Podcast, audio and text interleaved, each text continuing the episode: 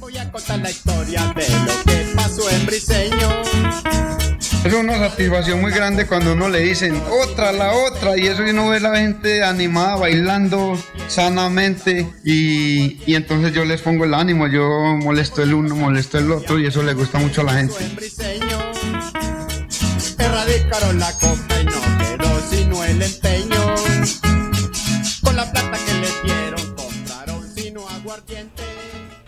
Luis Luján y el grupo musical Voces del Recuerdo encabezan la emisión de Sintonía Norte, la última del año. Bienvenidos.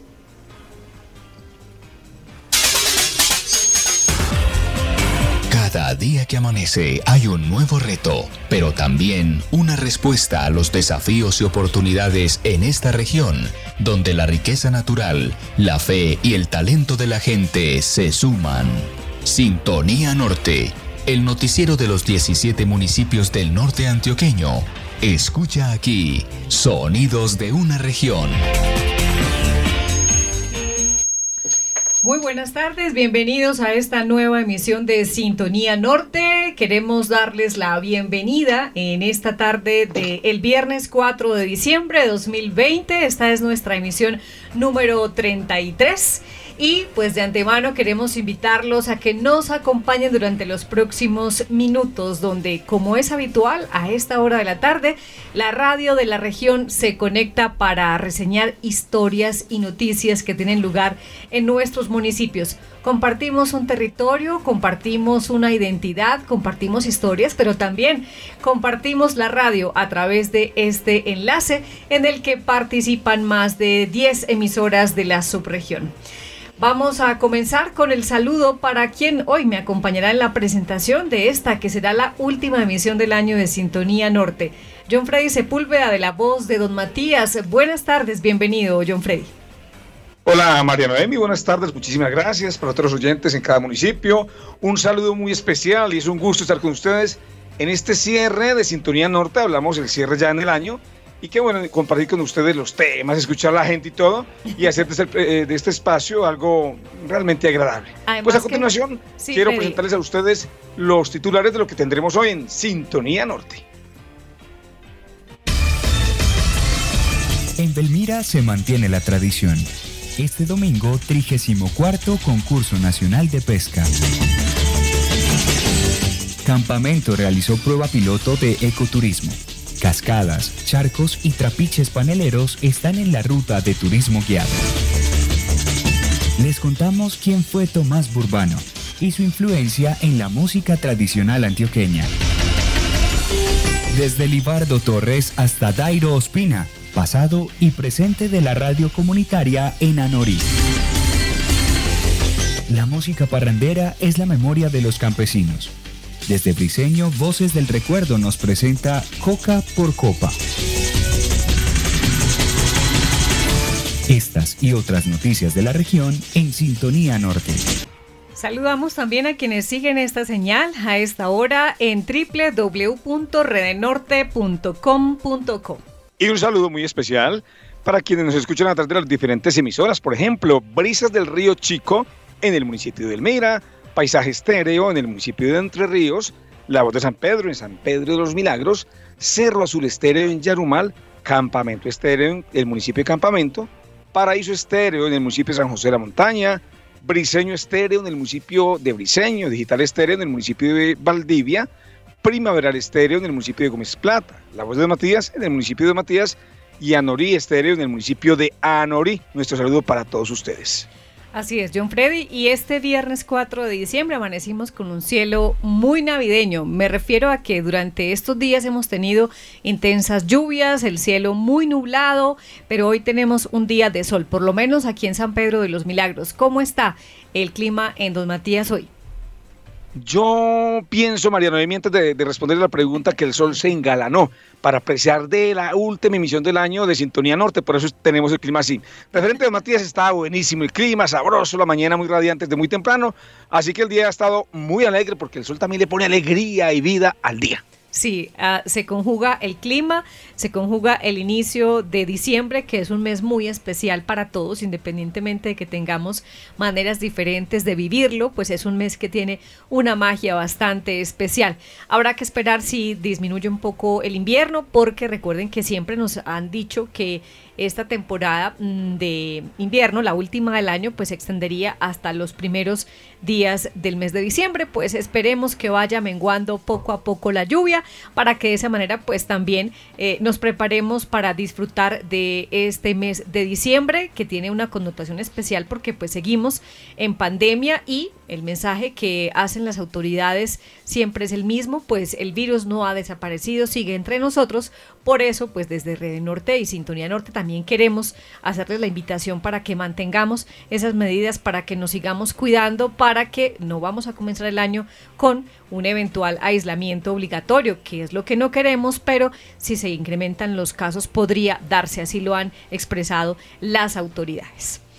La idea entonces, María Noemi y oyentes, es obviamente vivir este diciembre, vivir la Navidad, pero ya con las condiciones propias que tenemos por la situación que hemos tenido en todo el año y que en diciembre no puede ser excepción.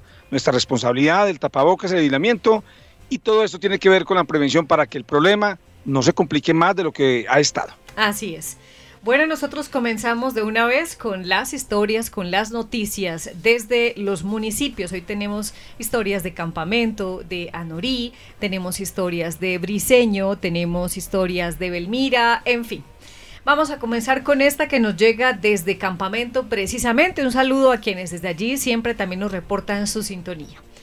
Pues el aislamiento obligatorio que se presentó en la primera etapa de la pandemia activó la necesidad en las personas de salir y respirar aires distintos. Por eso los planes turísticos de naturaleza son hoy una alternativa, porque sin ir muy lejos y a precios asequibles se puede disfrutar de un paseo en familia. Por otra parte, el turismo ambiental es una apuesta para la reactivación económica de los municipios de la región. Es el caso del municipio de Campamento que se aprecia de tener una oferta turística poco conocida, pero muy atractiva. Sí, señor. Cascadas, charcos, trapiches paneleros, la Laguna Azul que está cerca a la antigua mina de asbesto, son algunos de los lugares que están en la ruta de visitas guiadas en campamento. Paulatinamente el sector turístico ha venido retomando su rumbo y con el cumplimiento de los protocolos de bioseguridad, las autoridades han dado luz verde para que este tipo de actividades se puedan desarrollar. Dentro de este campo hay una modalidad que viene tomando fuerza, como lo es el ecoturismo especialmente en escenarios nuevos por explorar. Nuestro municipio de Campamento cuenta con grandes potenciales a partir de su gran oferta de paisajes naturales, fuentes hídricas, historia y cultura, asuntos que lo están convirtiendo en un excelente atractivo y destino turístico para propios y visitantes. José Luis Pérez, promotor turístico del municipio, nos cuenta detalles de las más recientes apuestas locales en el fortalecimiento del sector. Un gusto saludarlos, muy buenas tardes. Campamento tiene grandes potenciales turísticos para ofertarle tanto a propios como a visitantes. Infinidad de cascadas, la cascada del oso, el tenche, la cascada de las dantas, los charcos de los tres altos, los trapiches paneleros, la granja Nuevo Amanecer, la Laguna Azul, una cantidad de sitios que nos permiten la práctica del ecoturismo y que nos están permitiendo reactivar este sector que a partir de las restricciones de la pandemia pues fue uno de los más afectados. Ahora estamos reactivando el sector y le estamos apostando a que grupos organizados de diferentes lugares, en este caso desde la ciudad de Medellín, puedan tener visitas guiadas eh, con diferentes rutas diseñadas a visitar algunos de estos atractivos turísticos. Les contamos que recientemente hemos tenido la prueba piloto con la participación de 25 turistas del Club de los Perdidos de la ciudad de Medellín, la gran mayoría de ellos primera vez en el territorio que se han ido enamorados de todo lo que han encontrado aquí. Campamento sin dudas tiene unas riquezas naturales hermosas, que a partir del encierro también que hemos tenido de la pandemia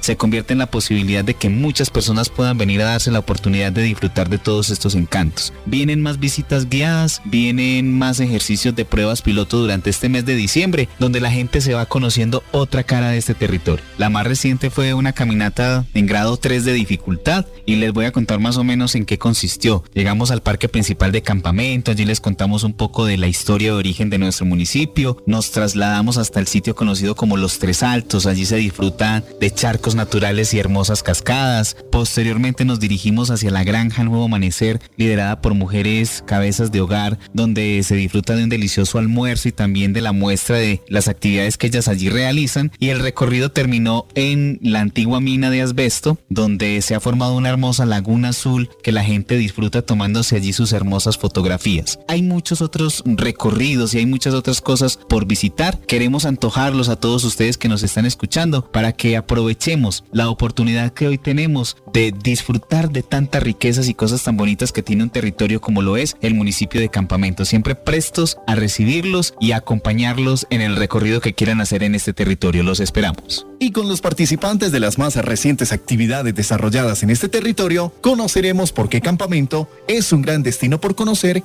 y disfrutar. Mi nombre es Felipe Naranjo, yo soy el propietario del Club de los Perdidos, un grupo de caminantes de Medellín. Bueno, nosotros escogimos acampamento porque a nosotros nos pareció un territorio clave para la clase de turismo que a nosotros nos gusta hacer, que es un ecoturismo comunitario, en el cual combinamos el visitar sitios de una visual muy hermosa, donde podemos encontrar cascadas, lagunas, monte, miradores, nos fuimos entonces muy enamorados ya de este lugar, queriendo empezar a incentivar mucho el turismo en esta zona que tiene demasiado potencial y que según nos cuenta José tiene mucho territorio para explorar. Entonces por allá estaremos volviendo el 8 de diciembre y ya si Dios quiere estaremos haciendo varias ruticas por allá durante todo diciembre y enero. Buenas tardes, mi nombre es Erika Arboleda, vivo en la ciudad de Medellín. Me encantó el destino al municipio de Campamento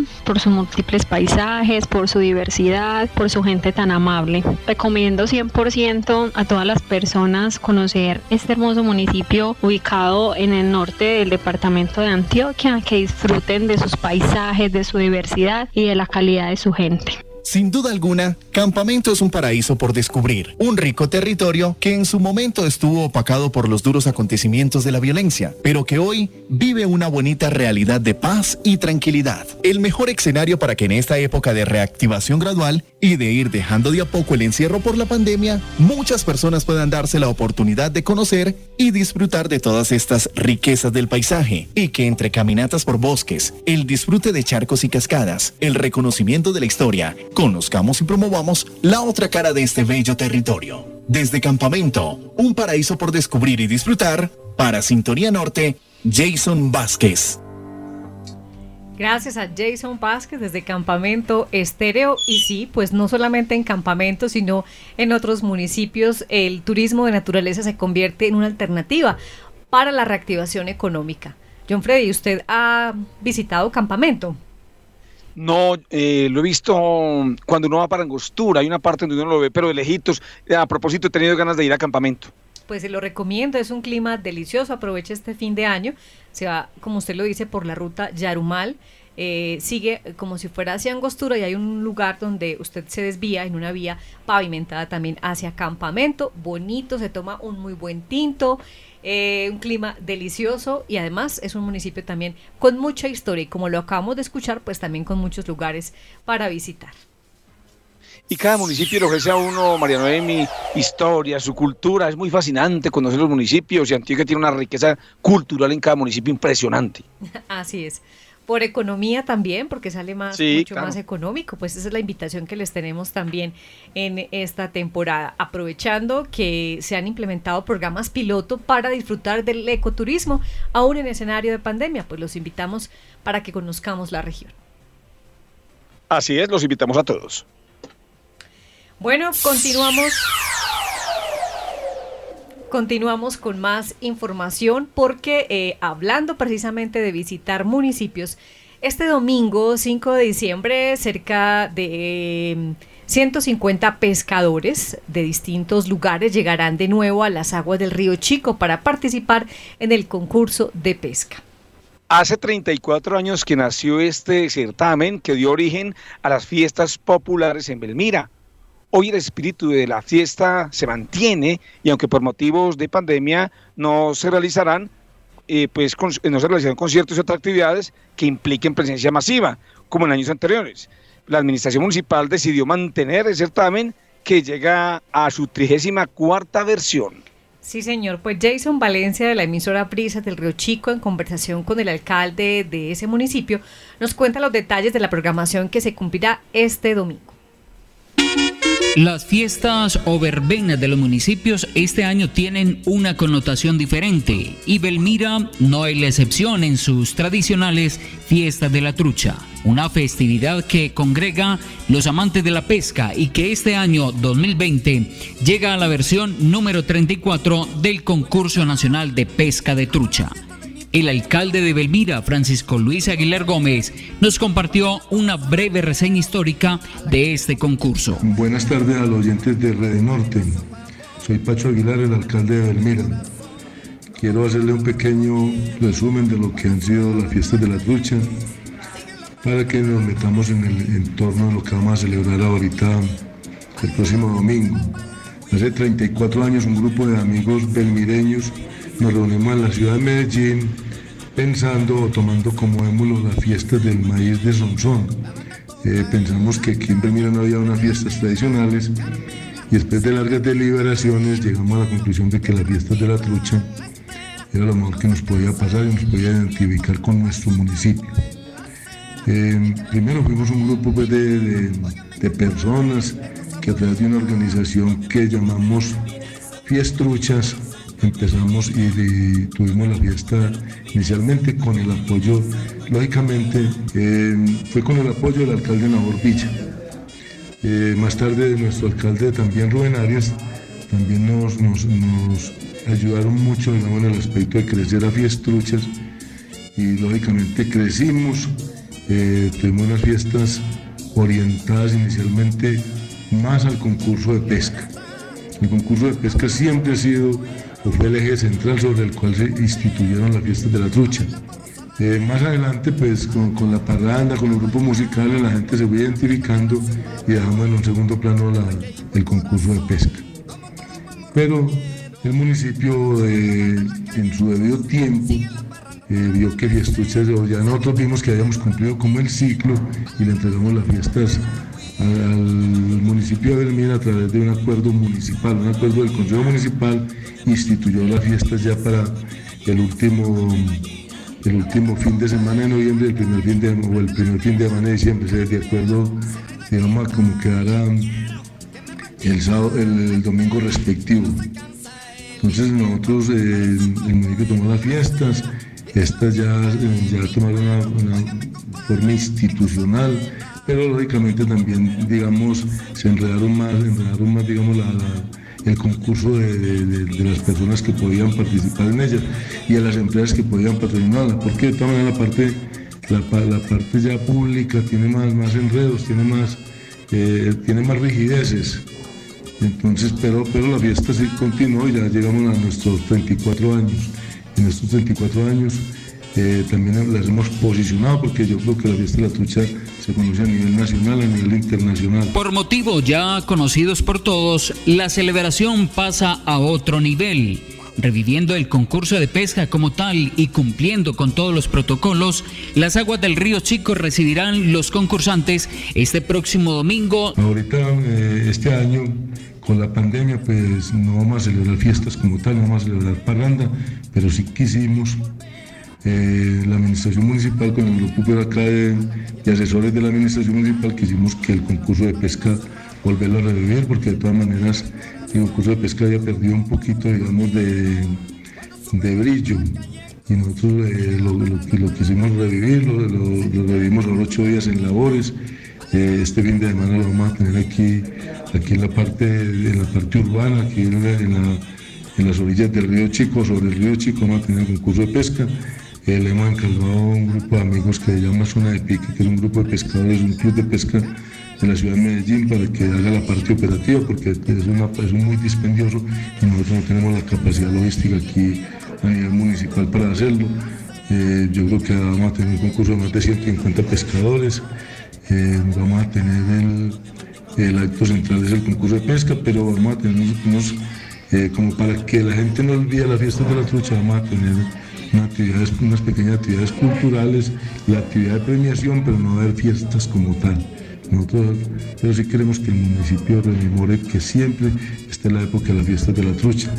Es un evento sencillo al cual invitamos a la gente que, que esté virtualmente con nosotros, que esté virtualmente porque no vamos a tampoco a permitir que haya aglomeraciones aquí en nuestro municipio. Para finalizar, no se puede pasar por alto el tema de la pandemia, pero tampoco se puede olvidar la tradición heredada y que forma parte de la identidad. En sintonía con el norte antioqueño, desde Belmira, informó Jason Valencia. Qué buena está, ahora la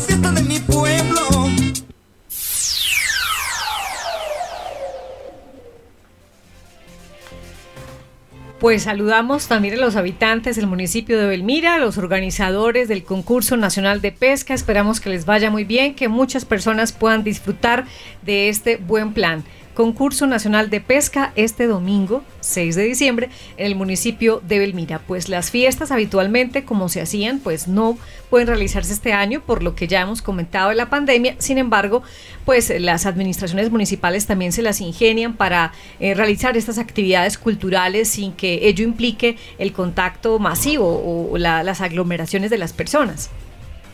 Y es que a eso precisamente nos ha llevado la pandemia a reinventarnos y las administraciones municipales, en este caso el municipio de Elvira, pues se ha jugado para no sacar, diríamos, la esencia de lo que ha sido sus fiestas a través de dicho concurso de pesca que con las medidas respectivas se va a hacer. Pero no desaparece esa figura tan importante que es en Belmira la trucha, la cual se le rinde entonces todos los años, diríamos, un, un homenaje, ¿no? A través de las fiestas, pero que este año es diferente por las razones que ya todos conocemos. Yo creo, John Freddy, que es un poco frustrante también para muchas autoridades que organizan estas actividades, sobre todo culturales y deportivas, hacerlo solo a través de las redes sociales, que si bien pues tienen eh, una gran cobertura en un sector de la población, pues hay otras personas que no tienen acceso eh, suficiente a las redes, entonces no pueden acceder. Sin embargo, pues este es el escenario que nos planteó esta emergencia sanitaria en todo el mundo y esperamos que para el próximo pues las fiestas vuelvan a ser lo que siempre han sido una posibilidad de encuentro con los amigos, con los vecinos y con la cultura de nuestros pueblos. Y eso también reactiva la parte comercial de cada localidad, que tan necesaria es. Por eso esas fiestas extrañan muchísimo en todos los ámbitos, ¿no? El tema ya del turismo, la parte social, la parte económica, mejor dicho. Es importantísimo. Esperemos que podamos reactivarla de pronto a través, eh, eh, diríamos, el próximo año, en el próximo año que no está muy lejos. Esperemos, esperemos que así sea. Bueno, continuamos con más historias. John Freddy, le doy paso a usted para que nos cuente de qué se trata esta próxima que viene en Sintonía Norte. Sí, desde hace tres años dos jóvenes investigan la vida de un músico con gran influencia en la música popular en Antioquia. Natalia y Luis Eduardo fueron ganadores de uno de los estímulos del Instituto de Cultura y Patrimonio de Antioquia y producto de esta beca acaban de publicar una investigación que recoge la vida, trayectoria y principales aportes de Tomás Burbano. Gracias al trabajo que rescata las partituras y arreglos musicales de Tomás Burbano, agrupaciones de todas partes podrán interpretar sus composiciones y evitar que este legado se pierda. En la Casa de la Cultura de cada municipio antioqueño reposa un ejemplar de esta investigación y hoy en Sintonía Norte les contamos cómo se hizo y sobre todo por qué es importante el aporte musical de Tomás Urbano en la música tradicional antioqueña. Azuquita para ti, mami, para ti, cariño. Mi nombre es Luis Eduardo Cárdenas Argáez, soy profesor de la Escuela de Música del municipio de San Pedro de los Milagros, egresado como trompetista de la Universidad de Antioquia y he tenido la oportunidad de ser intérprete en diferentes agrupaciones del departamento de Antioquia.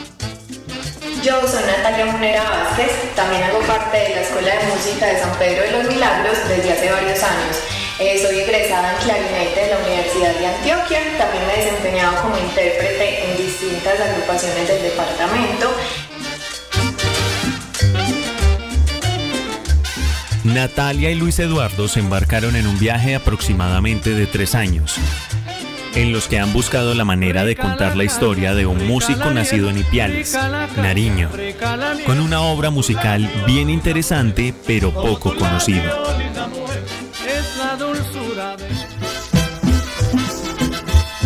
Tomás Burbano en la música regional de Antioquia es el nombre del proyecto que cuenta la historia de este hombre que migró desde Pasto hasta Antioquia, buscando su camino en la música. Este es un proyecto ganador de la convocatoria de estímulos El Poder de Estar Unidos del Instituto de Cultura y Patrimonio de Antioquia en la categoría Suenan las regiones de Antioquia. Viene surgiendo desde hace aproximadamente tres años, eh, desde que éramos integrantes de la banda sinfónica de la Universidad de Antioquia. Allí, al interpretar varias obras, notábamos que todas eran de compositores muy reconocidos, que todos sabíamos quién era, de dónde era y su trayectoria musical pero eh, nos dimos cuenta que muchos arreglos y composiciones inéditas del compositor Tomás Burbano no sabíamos de quién se trataba, no conocíamos de su obra ni de su trayectoria. Tomás Abelino Burbano Ordóñez, saxofonista, compositor y arreglista, a pesar de no ser antioqueño, desempeñó casi la totalidad de su carrera en Antioquia, realizando exploraciones de ritmos de nuestra región como el bambuco, el pasillo y así fortaleciendo la música popular en tierras antioqueñas. Y en su juventud viajó mucho buscando ese rumbo musical y llegó en los años 50 a la ciudad de Medellín y en ella encontró todo lo que buscaba. Se casó, tuvo hijos en la ciudad y realizó, empezó a realizar un trabajo en las casas disqueras en esta época que tuvieron su época de oro en la ciudad de Medellín. Entonces él tuvo la fortuna de trabajar con gran cantidad de artistas de reconocida trayectoria. Hay muchas canciones que usted ha escuchado y ha cantado y que tienen la influencia musical de Tomás Burbano, aunque sean interpretadas por artistas como Lucho Ramírez, eh, Elenita Vargas, Julio Jaramillo.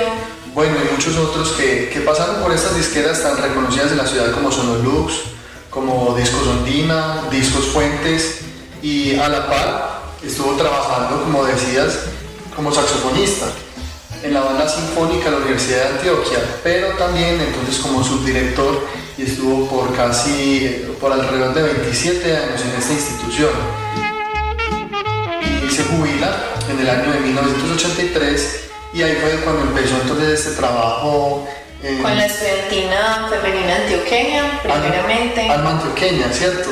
Y bueno, de ahí para allá empezó a trabajar en este campo tan bonito de las cuerdas andinas, ya que él tocaba guitarra, eh, gracias a su madre pues que le enseñó desde pequeño.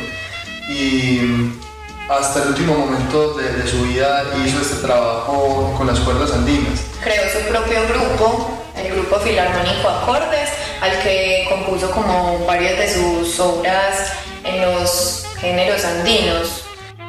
Reminiscencias contribuye a la creación y mantenimiento de la memoria cultural e histórica antioqueña.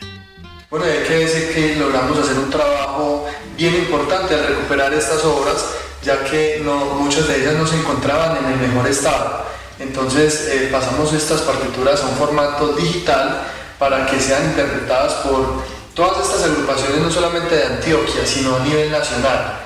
Historias que ahora están consagradas en un libro para la posteridad. Eh, no sacamos muchas copias realmente, pero el Instituto de Cultura nos solicita 126 copias que serán repartidas una en cada municipio. Mm, no sabemos si en cada escuela de música o en cada biblioteca, pero sí que cada municipio va a tener su copia es así como Tomás Burbano puede ser llamado como un profeta en tierras no tan ajenas. Para Sintonía Norte, este fue un informe especial con Jonathan Vasco Jiménez.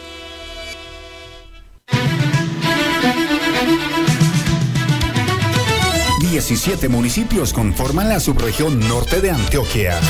Conectado con la región desde la vereda del Barcino, Campamento, Davinson Roldán. Economías agroindustriales y gran potencial hídrico. Mi, nombre es María Eugenia Vargas, conectada con la región desde la vereda del Limón, del municipio de Yarumal. Cuna de importantes hombres y mujeres protagonistas de la historia de Antioquia. Somos Astrida Vendaño y Victoria Lopera, conectada con la región desde el barrio El Altico en San Pedro. La historia se construye día a día y nosotros nosotros le seguimos el pulso. Sintonía Norte, el informativo de la región. Escúchenos todos los viernes a la una de la tarde por esta emisora. Sintonía Norte, emisión número 33, la última de este año. Este proyecto comenzó a finales del mes de abril, precisamente en uno de los momentos más difíciles de la pandemia y de manera conjunta las emisoras del norte de Antioquia decidimos apostarle a este proyecto para fortalecer la capacidad de producción de las emisoras, eh, investigar la información local, también para generar ingresos para las propias emisoras y sobre todo para unir la región a través de la radio, para contar a través de este espacio qué pasa en Yarumal, qué pasa en Don Matías, qué pasa en Santa Rosa, en San Pedro de los Milagros, en Briseño, en San José de la Montaña, en Anorí, en Gómez Plata, en fin, un propósito que hoy estamos cumpliendo y que esperamos, si las condiciones están dadas, poder retomar el próximo año 2021. Sintonía Norte, este programa informativo es una prueba también de que las crisis nos llevan precisamente a responder con creatividad, eh, con innovación ante las situaciones difíciles que se nos presentan. Bueno, pues queremos invitarlos a ustedes también para que consulten las diferentes emisiones de este programa a lo largo del año en www.redenorte.com.co. Ahí van a encontrar una especie de fonoteca donde van a poder escuchar cada una de las emisiones desde la 1 hasta esta, la 33, y también podrán escuchar todas las historias que hemos contado a lo largo de estos programas. Pero también saludamos, María Noemí, a los oyentes de las diferentes emisoras, también a los controles de audio. Por ejemplo, saludamos a nuestra gente de Brisas de Río Chico en el municipio de Elmeira, Paisaje Estéreo en el municipio de Entre Ríos, La Voz de San Pedro en San Pedro de los Milagros, Cerro Azul Estéreo en Yarumal, Campamento Estéreo en Campamento, Paraíso Estéreo en el municipio de San José de la Montaña, Briseño Estéreo en el municipio de Briseño, Digital Estéreo en el municipio de Valdivia, Primaveral Estéreo en el municipio de Gómez Plata y La Voz de Don Matías en el municipio de Matías, al igual que Anorí Estéreo en el municipio de Anorí. Así es, saludos a todos ellos y por supuesto a quienes siguen la señal de estas emisoras.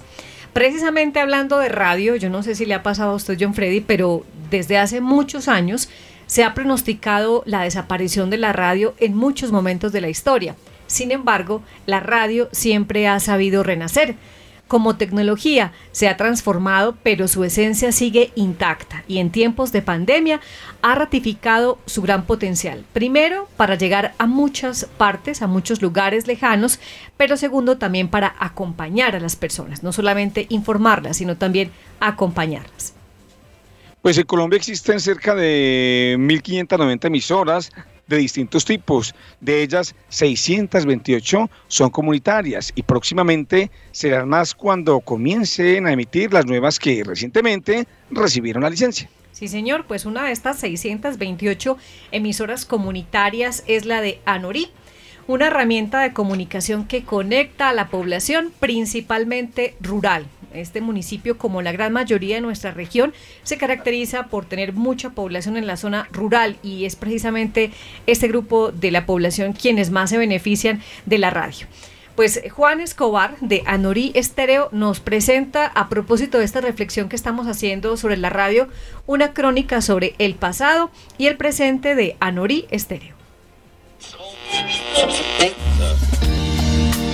El primer proyecto de radiodifusión en Colombia fue la HJN, el cual funcionó desde 1929 y hasta finales de los años 30. El segundo, la Radio Nacional de Colombia, empezó a prestar sus servicios desde el 1 de febrero de 1940 y desde entonces la radio ha ganado un lugar importante en el corazón de los colombianos. Hoy existen más de 1.590 emisoras en todo el país. En el municipio de Anorí, la radio tiene su historia y se ha convertido en la compañía infaltable de muchos de sus habitantes. Conozcamos un poco de la historia, la cual data de los años 70.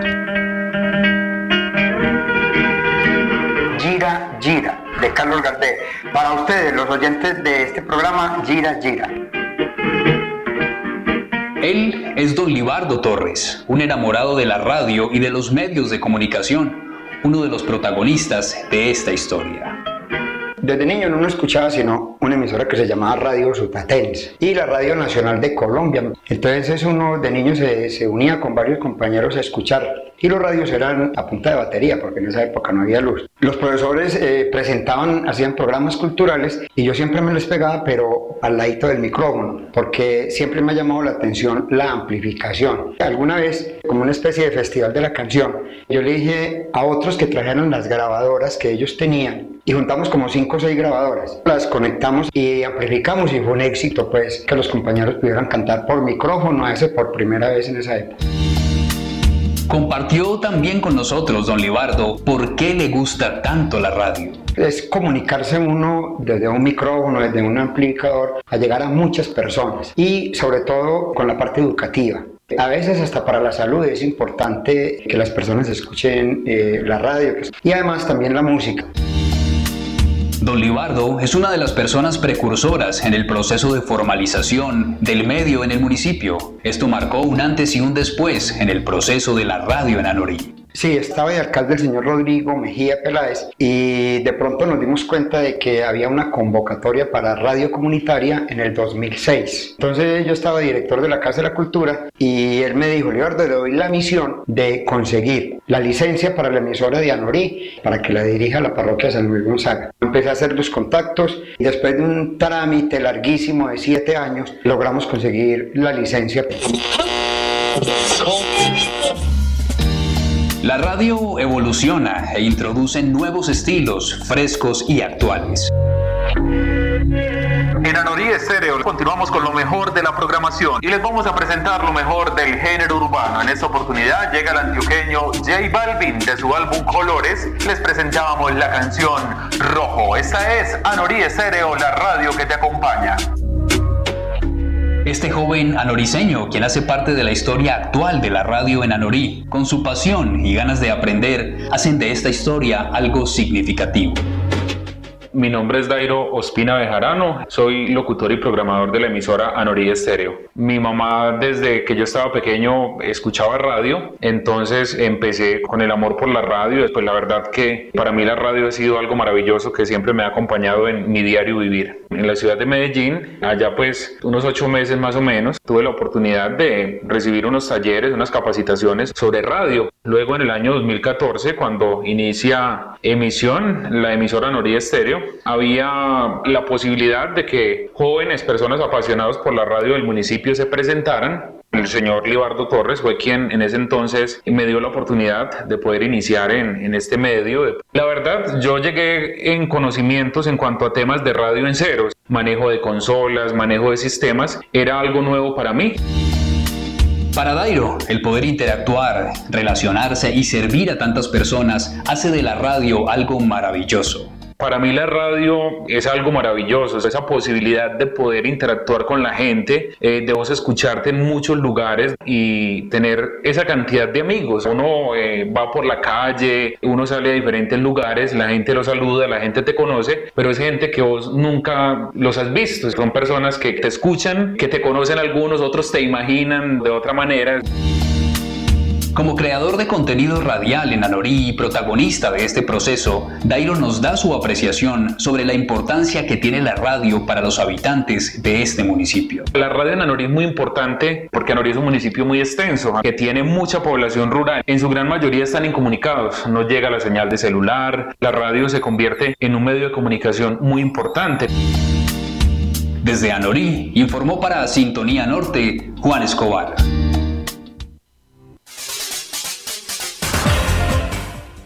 Gracias Juan y un saludo especial también para todos los de Anorí Estéreo, muy especialmente para don Libardo Torres, a quien conocemos hace ya varios años. Él es la historia de Anorí, pero también para quienes hoy son el presente de esta herramienta de comunicación. Una importante nota, María Noemi, que resalta precisamente la importancia de la radio comunitaria, pero aquí hay varios aspectos que me llaman la atención su pasado mm, y su presente. Y me uno un poco a lo que usted decía al principio, la radio ha tenido que transformarse, acogerse a las nuevas tecnologías, pero también se ha, se ha tenido que ir uniendo, diríamos, a las nuevas propuestas, la innovación de, de, las redes sociales, por ejemplo. Entonces, todo eso nos fortalece para que la radio, definitivamente la radio comunitaria, especialmente que la nuestra, de los municipios, pues no desaparezca, sino que se va aliando precisamente a esas nuevas propuestas tecnológicas de las redes sociales y me parece que es una forma también de, salirse de sus entornos y llegar a otros países a través del Internet. Así es. Y como lo decíamos al comienzo, pues una de las grandes fortalezas de esta herramienta de comunicación es su capacidad de acompañar. Y en esta pandemia precisamente es la capacidad de estar cerca aún estando lejos, porque nos invitan a que mantengamos el distanciamiento social, pero a través de la radio podemos estar un poco más cerca. Nosotros también creemos en la radio. Así es, Mario Noemi.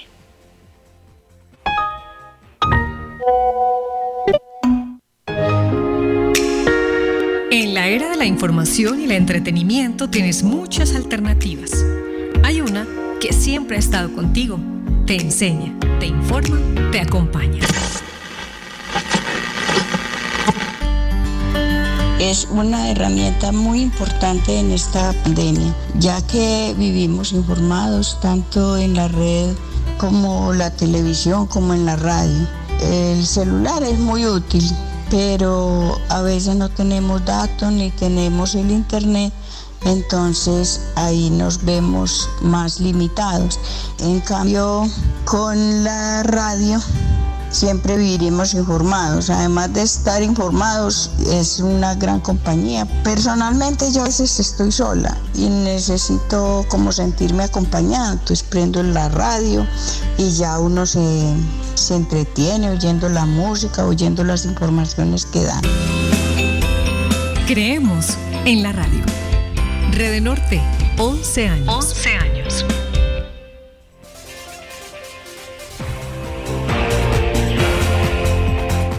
Con música comenzamos este programa y con música vamos a terminarlo. Llegamos al final de esta emisión, la última del año con un ingrediente muy importante de diciembre, que es indudablemente la música. Y uno de los méritos de la música parrandera es que recrea las costumbres y las vivencias del campesino. Podemos decir que es una auténtica expresión de la cultura. Bueno, y para la muestra una canción, Coca Coca por Copa. A ver, el nombre de uno de los éxitos musicales de Voces de Recuerdo, una agrupación de música parrandera de Briseño. Luis Luján es su director y nos cuenta la historia del grupo y de la canción que los ha hecho tan famosos. Así es, repítame el nombre de esa canción. ¿Cómo es que se llama, John Freddy? Despacito. Coca por Copa. Coca por Copa. Está graciosa. Está graciosa. Vamos a ver de qué se trata y cuál es la historia de esta canción. ¿Y ese ruido tan horrible que es, hombre? La plata de Santos. Vamos, a la, fila. Vamos, vamos. Y como llegó diciembre, hoy les traemos este grupo parrandero, Voces del Recuerdo, del municipio de Briseño, integrado por un grupo de cinco que a punta de guitarra y requinto nos ponen a bailar a todos. Y nos fuimos a hacer la fila Hace ya más de dos años, Luis Luján, creador de este grupo parrandero, se dio a la tarea de poner a gozar a propios y extraños con un buen repertorio de música popular y parrandera.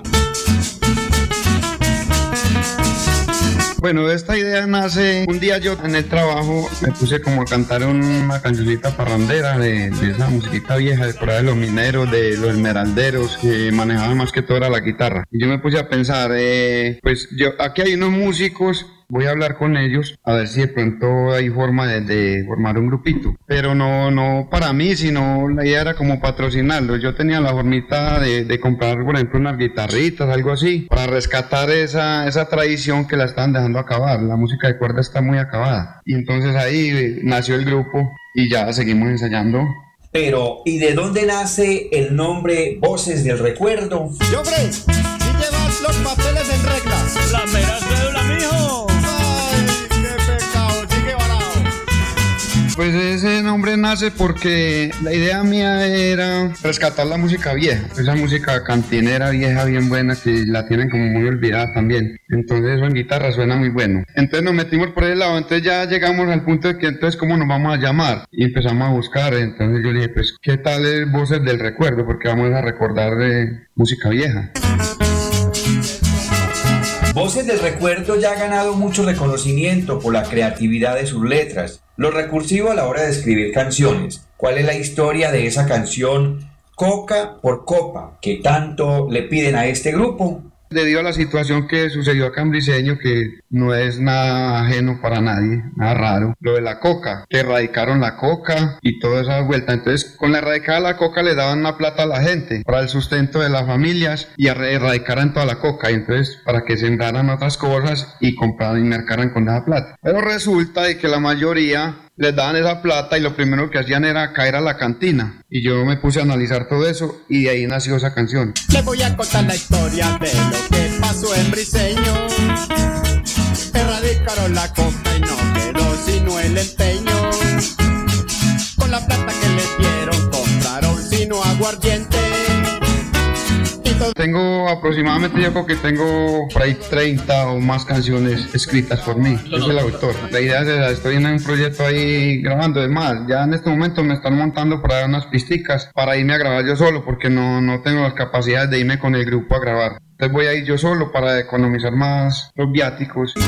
Cambiaron coca por copa toda la gente en Briseño. Y ahora no lo ve corriendo Y a ver si yo quiero, o sea, la idea mía no es como tanto la fama y todo eso, porque pues eso ya es otro cuento, sino que yo quiero grabar algo y quién quita de que de pronto Dios me ayude y quede un disco sonando por ahí de por vida.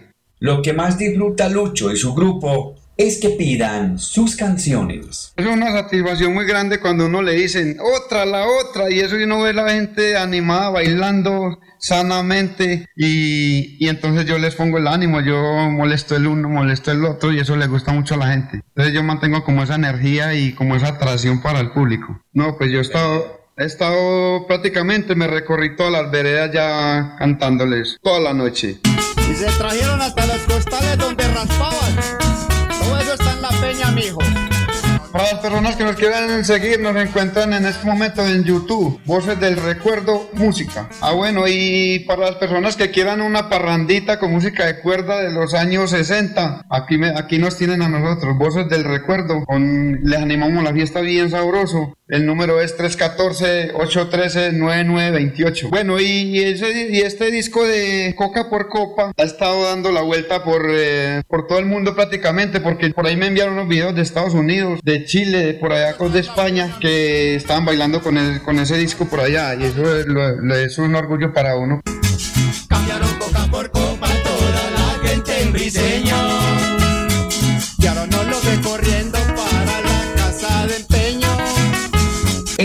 Sintonía con el norte antioqueño, desde Briseño, Beto Agudelo. Casa de empeño. Dea de María, qué cosa tan horrible. Bueno, saludos a Lucho y a los demás integrantes del grupo Voces del Recuerdo y así como ellos en todos los municipios de nuestra región. Hay grupos de música parrandera que también encuentran en temporadas como esta una oportunidad para mejorar sus ingresos. La invitación que les hacemos es también a apoyar este trabajo de los artistas, que además tiene un mérito adicional, como ya lo decíamos, es contar, es ponerle música a las vivencias de los hombres y las mujeres que viven en el campo. Nosotros nos despedimos, llegamos al final de esta emisión de Sintonía Norte. Antes de irnos, un agradecimiento grande a ustedes por escucharnos por estar siempre conectados cada ocho días con las historias y las noticias del norte de Antioquia. Un agradecimiento también a todo el equipo de trabajo de las emisoras, tanto a los locutores, controles de audio como directores. Gracias a ellos también fue posible la realización de este programa que esperamos continuar en el 2021. Y recuerden, eh, las historias de Voces del Recuerdo y todas las que hoy escuchamos en el programa pueden encontrarlas en www.redenorte.com.com. John Freddy, pues un agradecimiento también a usted y a todas las personas que durante estos meses me acompañaron en la presentación de este programa. Un gusto. María Noemi, el gusto es para mí. A usted muchísimas gracias y ya sabe que puede contar con nosotros. A los oyentes especialmente un agradecimiento especial por escucharnos cada ocho días en este espacio que ha sido una propuesta importante desde las diferentes emisoras que hacen parte en Red Norte. Pues bien, dos recomendaciones, María Noemi, para despedirnos. La primera es recordarles no a la pólvora, como siempre, esta campaña importante, cada emisora en esta Navidad, pero a esa se le agrega otra campaña más todavía, y es la protección, la responsabilidad, el autocuidado, porque el COVID-19 sigue entre nosotros y de nosotros depende si lo expandimos más de lo que ya lo hemos tenido.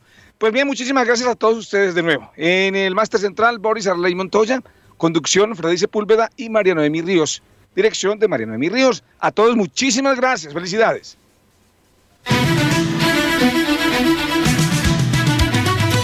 17 municipios conforman la subregión norte de Antioquia. Conectado con la región desde la vereda del Barcino, Campamento, Davinson Roldán. Economías agroindustriales y gran potencial hídrico. Mi, mi nombre es María Eugenia Vargas, conectada con la región desde la vereda del Limón, del municipio de Yarumal. Cuna de importantes hombres y mujeres protagonistas de la historia de Antioquia. Somos Astrida Vendaño y Victoria Lopera, conectada con la región desde el barrio El Altico en San Pedro. La historia se construye día a día y nosotros le seguimos el pulso. Sintonía Norte, el informativo de la región. Escúchenos todos los viernes a la una de la tarde por esta emisora.